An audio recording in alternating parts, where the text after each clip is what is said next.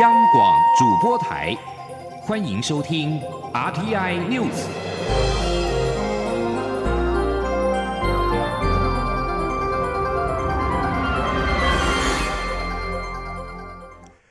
各位好，欢迎收听这节央广主播台提供给您的 RTI News，我是陈子华。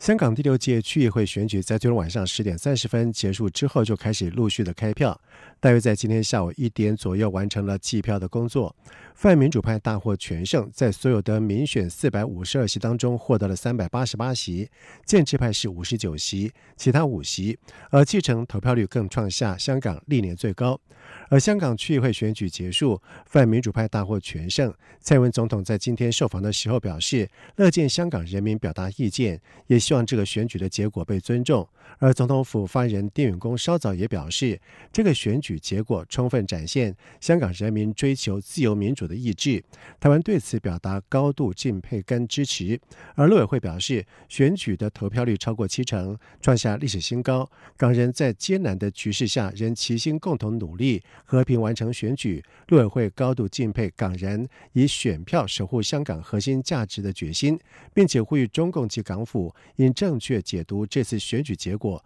所展现的最新民意。记者王兆坤的报道。陆委会表示，香港过去五个多月以来，经历激烈示威对抗，造成社会严重撕裂。在如此艰难局势下，港人仍齐心共同努力，和平完成选举。陆委会对此高度敬佩。陆委会副主委邱垂正说：“将手中珍贵的选票告诉世人，香港人民仍然在奋力守护自由、民主、人权、法治这些核心价值。那么，陆委会对这个表达高度的尊重与敬佩。”陆委会呼吁中共及港府应正确解读此次区议会选举结果所展现的最新民意，莫再一味打压及强制。唯有理性、和平沟通与民主对话，虚心倾听人民的声音，积极正面予以回应，才是让香港社会早日恢复稳定的唯一有效方法。中央广播电台记者王兆坤台北采访报道。而这届区议会选举发生在连续五个多月的反送中运动之后，被视为是对港府以及中国的不信任投票，而对港区议会选举泛民阵营大胜。香港行政长官林郑月娥表示，特区政府尊重区议会选举的结果，特区政府一定会虚心聆听市民的意见，并且认真反思。不过，对于示威者的五大诉求，林郑月娥依旧是没有回应。另外，现任香港众志秘书长黄之锋也在脸书发文表示，这次的民主派大胜绝对是里程碑，必须归功于香港选民。他并且指出，当民主派在这届会期起占极大多数，达到地区全面执政的局面，所有赞赏批评均会由民主派来承担。而香港亲中建制派在本届区议会选举当中大败，建制派民联主席。李慧琼表示，已经清楚听到了民意，会深刻检讨，也希望港府检讨逃犯条例修订和近期恢复秩序工作有何不足。此外，李慧琼也指出，自己今天早上在该党的特别中央委员会当中也提出了请辞主席，为败选负责，但是也没有获得接受。另外，公民党在今天并且召开记者会，呼吁港警从理工大学周边撤离，结束围困，并且促特首等政府官员总辞，以谢市民。而对香港泛民派在区议会选举当中大获全胜，是会影响到二零二二年的特首选举，也引起了国际间的关注。美国主流媒体多以民主派大胜显著报道，认为即便暴力升温，港人仍力挺民主，对港府和北京传达有利的信号。《纽约时报》以标题为“香港选举结果让民主支持者大胜”的报道指出，选举结果无疑是对北京以及香港建制派一记的重击，也显示纵然示威日趋暴力，香港公众仍支持民主运动。而英国广播公司 BBC 驻中国记者麦迪文表示，经过六个月的政治危机，民众对于政府机关已经失去了信心，他们要确保投票公平透明。他并且指出，在泛民大胜之后，林郑月娥和他的盟友显然会受到压力，必须倾听抗议民众的声音。另外，日本共同社则是报道说，亲中派在香港区议会选举当中惨败，显示对于在抗议活动采取强硬态度的香港政府以及中国领导人习近平政府来说，香港民意明确说不。另外，自称在香港、台湾和澳洲从事渗透以及绑架的中国间谍王立强，在澳洲第九频道二十四号晚上播出了六十分钟节目当中，首度在电视上自称个人的经历。王立强在访问当中重申，他曾经策划渗透香港的大学校园，而且曾经参与铜锣湾书店的绑架事件。他并且提到，曾经在台湾成立网军，目的是替台高雄市长韩国瑜助选。而澳洲情报专家葛瑞里格则认为，王立强明确指出相关人民跟事实顺序的细节，应是可靠的情报。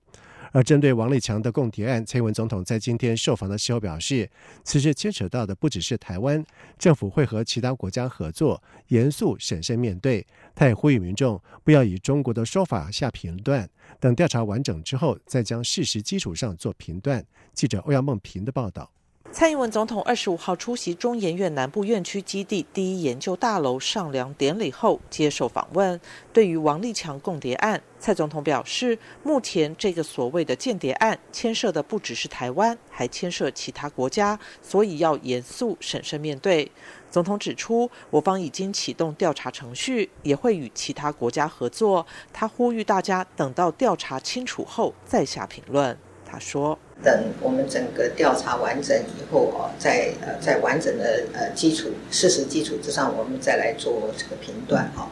更不要因为呃去以中国的这个说法来这个下评断，在这个阶段都是不需要的哈。那我也希望就是说我们呃关心这件事情，但是呢呃我们也要支持呃我们的相关单位所进行的后续的调查。对于国民党总统参选人韩国瑜质疑国家通讯传播委员会 NCC 是民进党的附随组织，蔡总统则表示，韩国瑜常说自己被抹黑，但他每次随口批评或指控他人，也是不负责任的发言。总统指出，必须要有人检举投诉 NCC 才会发动调查。民进党过去也是按照这个程序。如果韩国瑜认为应该发动调查，可以检举市政，请 NCC 处理。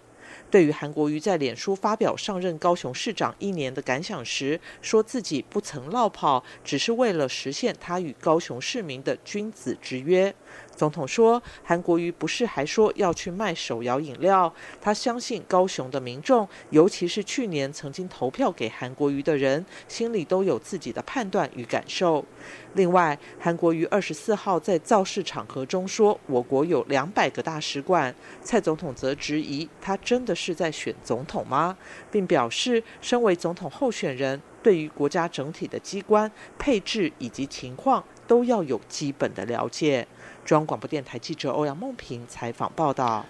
而另外一方面，针对外媒披露中国间谍王立强企图干预台湾选举的议题，国安单位是持续的查查相关的情势。调查局国家安全维护处干员在桃园机场拦下了欲出境的中国创新投资公司的执行董事向新以及替任董事龚清，两人正接受约谈讯问。自称中国间谍的王立强在日前向外媒表示，二零一四年他到香港进入中国创新投资公司任职，并且直指总部位在香港的。德辅道西的中国创新投资是在中国人民解放军总参谋部之下成立，为的是渗透香港的金融市场，并且搜集军事情报。他并且指出，中国创新投资在台湾媒体业投下了经费，和电视台建立秘密的联盟，让中国可以控制这些媒体，遂行新闻检查。而针对外媒报道，调查局及公安局分头进行查证。调查局除了指示驻澳洲法务秘书向澳洲相关机关索取有关资讯搜查之外，国家安全维护处也立案调查，并且向台北地检署请检察官指挥。而国家安全维护处的官员在。桃园机场拦下了欲出境的向先跟共亲，一共将两人带到桃园调查站讯问，后续不排除移送到北检处理。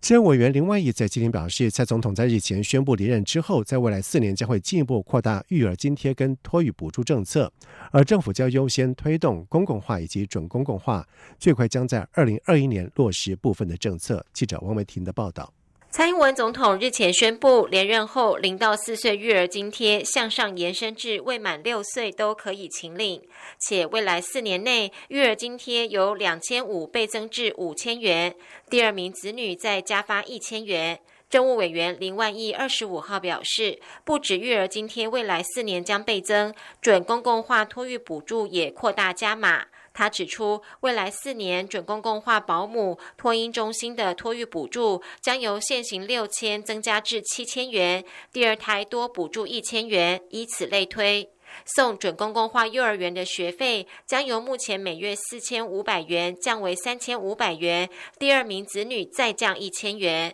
林万亿也指出，目前公幼月费两千五百元，未来四年会降为一千五百元。第二名子女月费五百元，若生育第三胎就免月费。公托的收费在盘点各县市状况后，也会朝调降的方向思考。至于扩大版的加码补助何时会落实，林万益表示，由于明年的预算已经编列完成，未来会优先推动公共化和准公共化，最快二零二一年时可以落实上述部分内容。林万益说：“因为今年的预算已经受到立法院，它是按照限制，那未来我们会优先推动公共化跟准公共化，好，那接着呃。”会把蔡总统的政见，诶，两千五的育儿津贴提高到五千，也在未来四年内，呃，都能够完成。好，那至于详细的，呃，预算的，呃，编列跟提成，呃，我们呃已经在做研商。对，一百一十年，也就是明年的预算，明年五二零。这前后当就要编概算跟预算，我们会在那一年的就反映了其中的某一些政策。林万益表示，政府也正在检讨育儿津贴托育补助百分之二十税率的排付门槛，考量民众的不同需求，但是否会改变，仍要经过审慎推估。中央广播电台记者王威婷采访报道。在外电消息方面，南韩国防部发言人崔贤秀在今天表示，北韩国务委员会委员长金正恩是到西部海域昌林岛防御部队，并且命令海防炮队射击。南韩表达遗憾，并且指北韩违反了九一九军事协议。韩国联合通讯社报道说，北韩官媒中央通讯社在今天指出，金正恩视察驻守西部前线的昌陵岛防御部队以及海岸炮连阵地，检查装备的情况，还现场命令海岸炮队只执行射击任务。崔贤秀表示，南韩呼吁北韩立即停止可能加剧边境地区紧张的军事行为，严格遵守九一九军事协议，避免类似的事件再发生。另外，有南韩军方人士表示，这是南北韩在去年签署九一九军事协议以来，北韩首次违反协议向西部的海域缓冲区发射海岸炮弹。报道指出，南韩统一部发言人李祥民在今天在记者会上表示，北韩不应在两韩边境地区采取可能加剧军事紧张的行为。南韩政府重申，北韩应该全面落实协议。李祥民并且指出，根据北韩中通讯社的发布消息，这是金正恩执政以来首次视察昌陵岛的防御部队。人权观察组织执行主任罗斯在二十四号谴责以色列成为第一个下令驱逐人权观察组织官员的民主国家。美国籍的夏奇尔是人权观察组织驻以色列及巴勒斯坦主任。以色列指控夏奇尔支持一项抵制以色列政府的行动，要求他在二十五号离境。以色列政府对夏奇尔的驱逐令获得最高法院认可。可使他成为第一个依照二零一七年一项争议性的法律而遭到驱逐的人，而这个法律允许驱逐支持抵制以色列行动的外国人。人权观察组织否认夏奇尔支持抵制以色列，并且指控以色列企图压制对其巴勒斯坦政策的批评声浪。罗斯表示，像北韩、委内瑞拉、伊朗等国家曾经驱逐人权观察研究人员。而以色列内政部在去年五月八号下令要求夏奇尔在两个星期内撤离，而夏奇尔因此展开了冗长的法律的诉讼。而以色列最高法院最终裁定支持政府的决定。以上新闻由陈子华编辑播报，这里是中央广播电台台湾之音。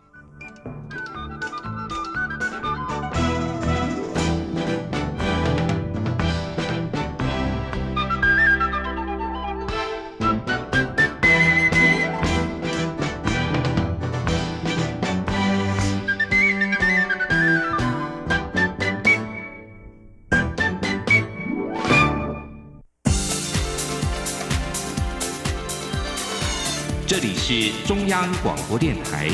台湾之音，欢迎继续收听新闻。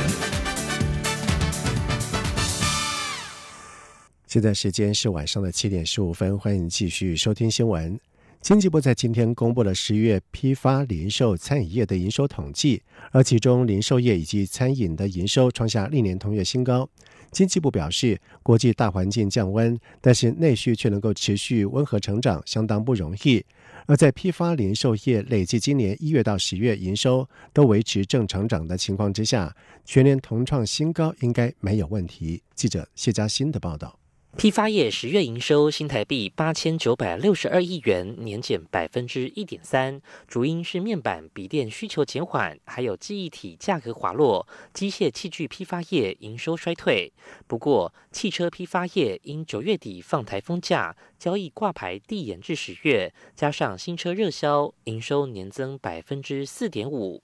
经济部表示，美洲贸易战冲击持续，但是接下来面对耶诞节、农历春节铺货旺季到来，批发业营收十一月有机会回温翻红，十二月也因基期低，应可维持正成长。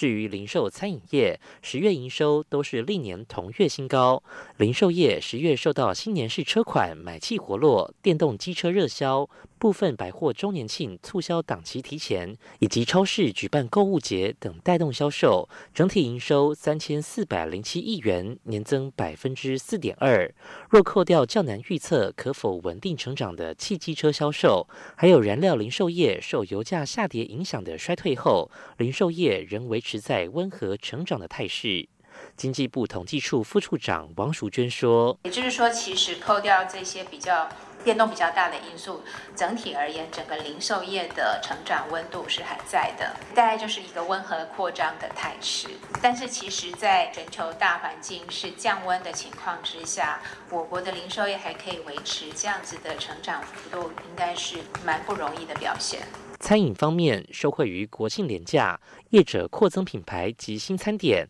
还有天热及促销推升买气。十月餐饮业营收六百四十六亿元，年增百分之四点三。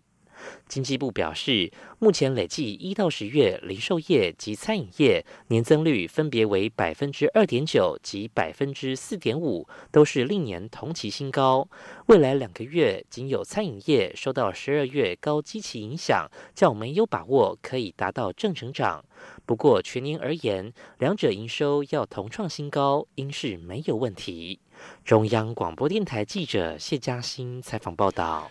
而另外，经济部在今天也公布了十月工业生产指数为一百一十三点五四，是年减百分之二点九二，占比最大的制造业也年减百分之三点二七，连续两个月衰退。经济部分析表示，制造业第三季已经翻红，第四季也有望维持正成长，但是因为上半年衰退幅度太多，剩下两个月制造业平均得有百分之六点五以上的高幅度成长，全年才会有望回正，而全年负成长恐怕成定局。民进党立法院党团在今天公布了反渗透法草案，明定任何人不得接受渗透来源指示、委托或资助、捐赠政治现金或影响选举罢免公投行为，违者可处五年以下有期徒刑，或并科新台币五百万元以下罚金。而草案也预计在这个礼拜五院会当中进覆二读。记者郑玲的报道。民进党团总召柯建明、干事长管碧玲及书记长李俊毅二十五号上午举行朝野同行、国安共赢，呼吁朝野党团共同支持反渗透法记者会，公布民进党团版反渗透法草案。草案明定，任何人不得接受渗透来源指示、委托或资助、捐赠政治现金或影响选举罢免公投行为，违者可处五年以下有期徒刑，或并科新台币五百万元以下罚金。同时，草案也规定，不得以强强暴、胁迫或其他非法方法扰乱社会秩序，或妨害合法举行集会、游行，违者可处一年以上七年以下有期徒刑、拘役或科或并科五百万元以下罚金。柯建明指出，这是本届立法院最后最重要的法案。民进党团从临时会议后，从未停止思考中共代理人相关立法。现在委员会已经有八个版本复委，包括修正两岸人民关系条例及另立专法。对于外界疑问为何现在才提出？柯建明说，立法院最后一个会期要审查总预算，时间纵深非常有限，执政党团必须控管法案预算流程，思考如何让它通过。经过上最近两个礼拜内密切讨论，在上礼拜五，我们终于看到三级条例已经通，三级预算已经通过了，总预算已经付委了，那这个羁绊相对也减少。当然，总预算未来还有总预算在三读的问题。在这种情形底下，我们提出反反渗透法，这个法很简单、很清楚，也就是说，针对境境外敌对势力的渗透干预，然后来最主要是确保国家安全、社会安定。柯建明表示，他已将条文给国民党和亲民党党编，相信他们看过以后应该都会接受，因为对于国家安全机制维护是不分朝野党派共同的责任。呼吁朝野共同支持，理性探讨，让法案尽速通过。管碧玲指出，预计这星期四在内政委员会先召开公听会，今天送案后会在星期五院会中要求进赴二读，呼吁朝野一起支持反渗透法，共同 守护国安。央广记者郑玲采访报道，在台湾美术史上，资深前辈画家陈澄波占有重要的地位。国立历史博物馆和国父纪念馆合作，即一起推出了《线条到网络：陈澄波与他的书画收藏特展》，展出了一百十四件的作品，其中包括六七十件当年有人制赠的书画水墨。而在尘封了七十年之后，首度对外展出，期待透过陈澄波个人的收藏的事业，让民众对于陈澄波所属的艺术氛围和历史脉络提供新的观察以及解读。记者江昭伦的报道。会落实文化部推动重建艺术史计划，国立历史博物馆与国父纪念馆合作，陈澄波文化基金会、中央研究院台湾史研究所、国立台湾文学馆及多位藏家慷慨出借展品。即日起，在国父纪念馆中山画廊推出“线条到网络：陈澄波与他的书画收藏特展”。有别于以往陈澄波作品展，该展览从线条出发，以陈澄波在嘉义、东京、上海三个重要艺术人生阶段为主轴，展出陈澄波生前与同好交流所受赠的书画水墨收藏，还有部分陈澄波个人作品，以及他与家族成员的书法习作、手稿等，希望透过其个人收藏视野。看见陈澄波当时所处的时代艺术氛围与历史脉络，这些展件中有近七十件是陈澄波与同一时代艺坛友人来往中所获赠的书画水墨作品，首度对外展出。陈澄波文化基金会董事长陈立博透露，二零一二年他在父亲房间衣柜后面的夹层暗箱内发现数十卷这本水墨书法作品，来自一坛友人致赠。由于当年陈澄波因为二二八事件遭到枪决，家人为避免连累其他人，因此刻意将这批作品隐藏起来。陈立波说：“夹层的上面还有一个暗箱，而这个暗箱不是从正面进去，还从旁边的一个斜面可以进去，里面放的就是这这这个大概六七十件的书法水墨啊。那当年张杰就是我的阿妈交代说，千万不要把这些东西啊曝光。”因为这一曝光可能会牵牵累上面落款的那些文人啊，那这这个我亲自都都都感受到。陈立博还举一幅林玉山送给陈澄波水墨画《竹林与水牛》为例，指该幅画在一九七九年一个私人空间展出时，落款处破落看不清楚，他们推测是因为怕惹来麻烦，先人刻意将林玉山的名字拿掉。后来林玉山看到后很激动，重新用落款补上自己的名字，开心五十三年前的水墨写生试作能够被保存下来。陈立博强调，借由这批作品可以看到陈澄波当年与台湾、上海、东京三地画家的互动。如今经过修复，在尘封七十年后得以面世，可以说是一部暗箱里的东亚史。出席开幕式的文化部长郑丽君也称赞陈澄波不只是台湾重要艺术家，也是推动台湾美术现代化运动重要代表人物。透过这次展览，可以看见陈澄波如何透过日本、中国的交友脉络，开展他的艺术历程，重新还原了台湾美术史在东亚文化圈的定位，对重建台湾艺术史具有重要意义。除了陈澄波的书画收藏，展览也规划有趣互动装置，让民众了解艺术家如何妙笔生线，启发大家对日常更多观察与想象。展览期间也将举办多场学术论坛与推广教育活动。让更多人了解陈澄波对于台湾艺术史的重要地位。中国电台记者张超伦台北采访报道。美国联邦传播委员会在二十二号以五比零投票通过，认定华为和中兴通讯对于美国构成国家安全风险，因此禁止美国偏远地区的电信运用商使用八十五亿美元的政府基金向这两家公司购买其设备。而对此，中国外交部在今天表示，美国应该停止滥用国家安全概念和中国公司。中国外交部发言人耿爽是在例行记者会上发表上述的评论。联邦传播委员会主席派伊日前在一项声明当中表示，这两家公司和中共政府和军事机构关系密切。不过，华为日前在一项声明当中表示，基于选择性的资讯、讽刺和错误的假设，华府已经逐渐损害自身利益。同时，华为还表示，这些无根据的行为将对全美乡村和服务不完备地区带来深刻的负面效应。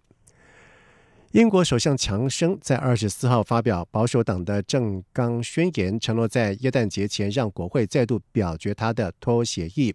而距离十二月十二号的英国国会大选只剩下不到三个星期，执政保守党和在野工党各自对国家前景提出不同的方向的政见吸引选民，但是双方主张扩大政府支出，而其中工党承诺对富人和企业加税，以资助英国政府大力扩张，而强生的政纲宣言则刻意和工党做出区别，反而承诺不会加税。接下来进行今天的前进新南向。前进新南向。